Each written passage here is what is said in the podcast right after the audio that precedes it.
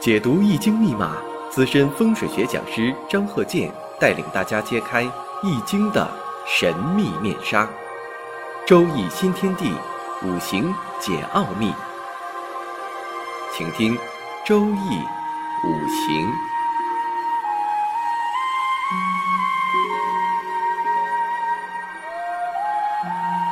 上山微电台荣誉出品。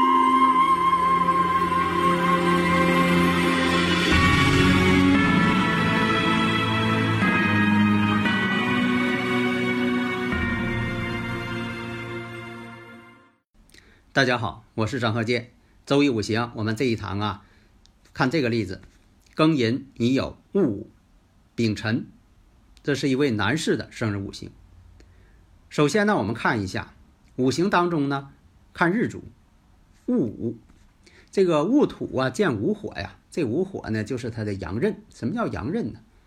地旺之地，就说这个土在午火这个位置非常旺盛，火能生土嘛。这个就属于什么呢？婚姻宫带阳刃。以前讲过啊，不论是男士还是女士，如果说在日主这个位置制作阳刃，对这个感情这方面呢有一定影响。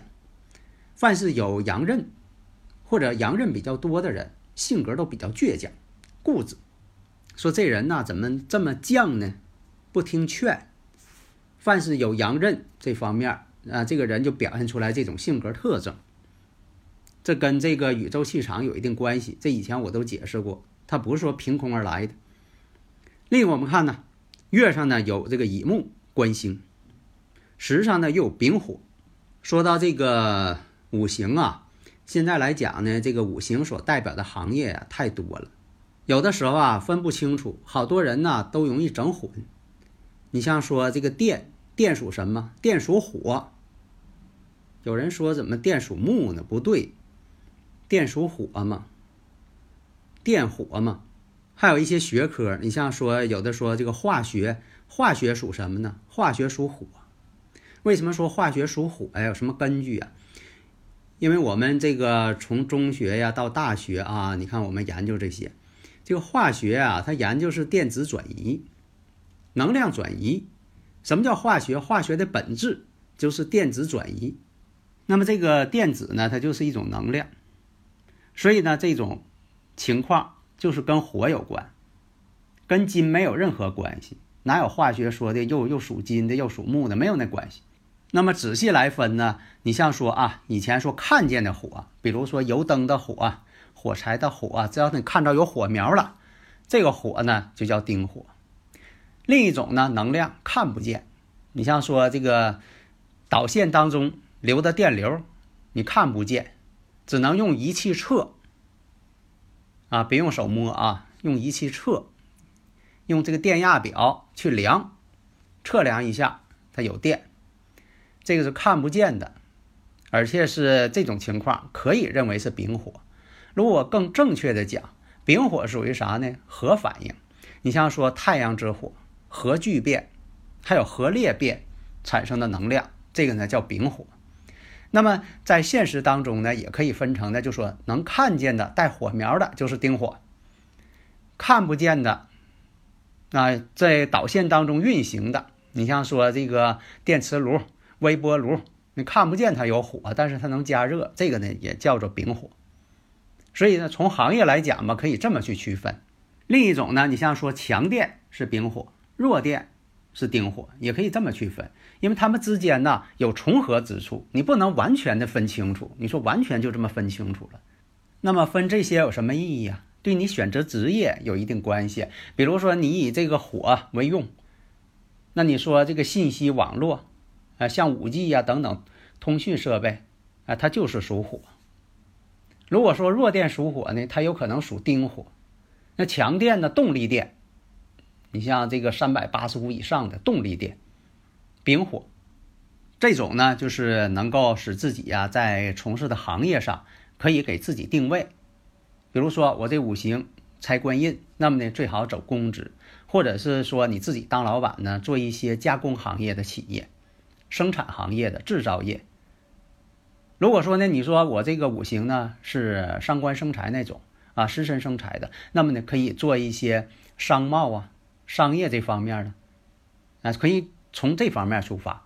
那你说做哪一种啊？那刚才我就说了，你像属木一类的，属火一类的，属土、属金、属水，看你这五行当中喜用了，或者是以哪方面为财星了，可以呢，从这方面就可以考虑了。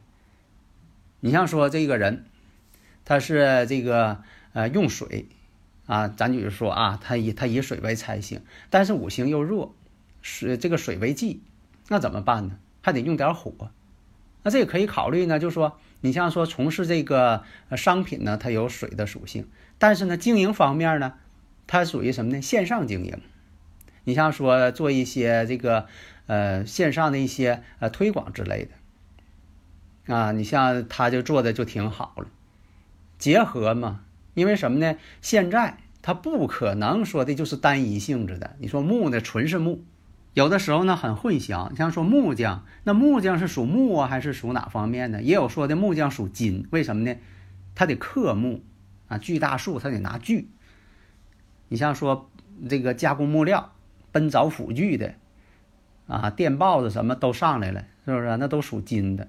所以有的时候吧，它是一个混合体。那么刚才说这五行庚寅乙酉戊丙辰，这一看呢有阳刃了，有正官星了，那年上还有个食神，食神代表什么呢？食神呢在以前代表食物，现在来讲呢就是代表嘴的意思。那么你说这个人呢又是有食神又有正官，正官跟食神之间呢又是克中有合，那呢时上呢又有个偏印，而且呢我们看一下这个。食神呢，在月上呢，又临强根，为什么呢？庚金在这个月上有金呐，他又临地旺阳刃了。所以从这方面来讲呢，做什么呢？他的职业呢，就是跟公检法师有关系了。为什么呢？因为他有多种的这个含义在这里边呢。这样呢，就根据这方面呢，就分析出来了。而且呢，就说这个阳刃都怕冲，阳刃被冲，十有九凶嘛。如果出现。子水之年，啊，或者是说出现这个卯木之年，对他来说影响特别大。如果出现你像这个庚寅运、乙亥年，官星太多而克，而且呢都跟这个食神相合，克中有合，都会出现一些大的事件和问题。而且呢，你像这个婚姻宫啊，临子午卯酉的，眼光都高，找对象眼光高，那就判断一下。婚姻情况，看这个戊子运，戊子运的时候，什么时候能够成婚呢？己未年。那为什么己未年呢？这我讲了多少遍了？感应婚姻宫了吗？哎，到了这个己未年成婚，所以你看五行当中，它都是按照这规律啊，人生也是有规律的，它不是杂乱无章的布朗运动。你说是杂乱无章的、随机的、偶然的，那这个呢太片面。也不科学，还有的说呢，这就是伤官配印呐，不用往这个公式上套。你看我讲五行呢，不套公式，不要说的拿一些这个格局公式往上套。关键什么呢？你把这个正五行旺衰分析好了，你就完全可以掌握。否则的话，你套公式容易错。大家呢，如果有理论问题，可以加我微信呢，幺三零幺九三七幺四三六，咱们共同探讨研究。好的，谢谢大家。登录微信，搜索“上山之声”，让我们一路同行。